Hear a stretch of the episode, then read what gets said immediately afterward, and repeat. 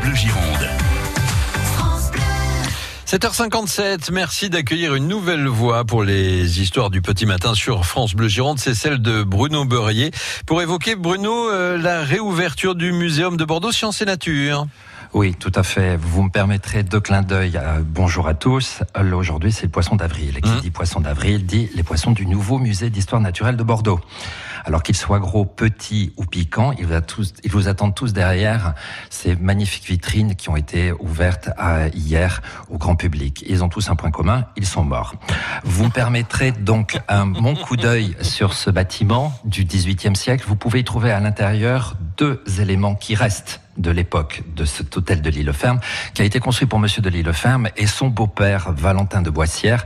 La cage d'escalier elle est actuellement sur le côté gauche, elle était au centre du bâtiment et je vous invite au premier étage à visiter ce petit magnifique salon dû à Cabirol au premier étage, un magnifique salon de Louis XVI.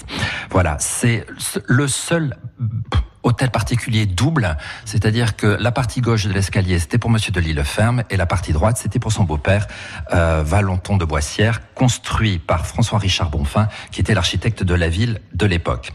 Euh, mon deuxième clin d'œil, il sera pour Michel Cardoz, euh, qui est son âme de poète, euh, et j'espère euh, les uns et les autres que vous m'excuserez et qu'il fera peut-être un peu plus mauvais aujourd'hui, mais je ne peux pas m'empêcher de penser à la muse de Saint-Germain-des-Prés qui chantait Un petit poisson, un petit oiseau, c'est mes d'amour tendre, mais comment s'y prendre? À vous, Dominique.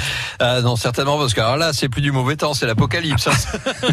si je mais, euh, merci Bruno euh, Beurrier, que vous allez entendre désormais tous les matins, un peu avant 8 heures sur France Bleu Gironde, euh, de ce clin d'œil à Michel Cardoz, qui a choisi de, de lui-même de prendre sa retraite médiatique, et au Muséum de Bordeaux Sciences et Nature, vous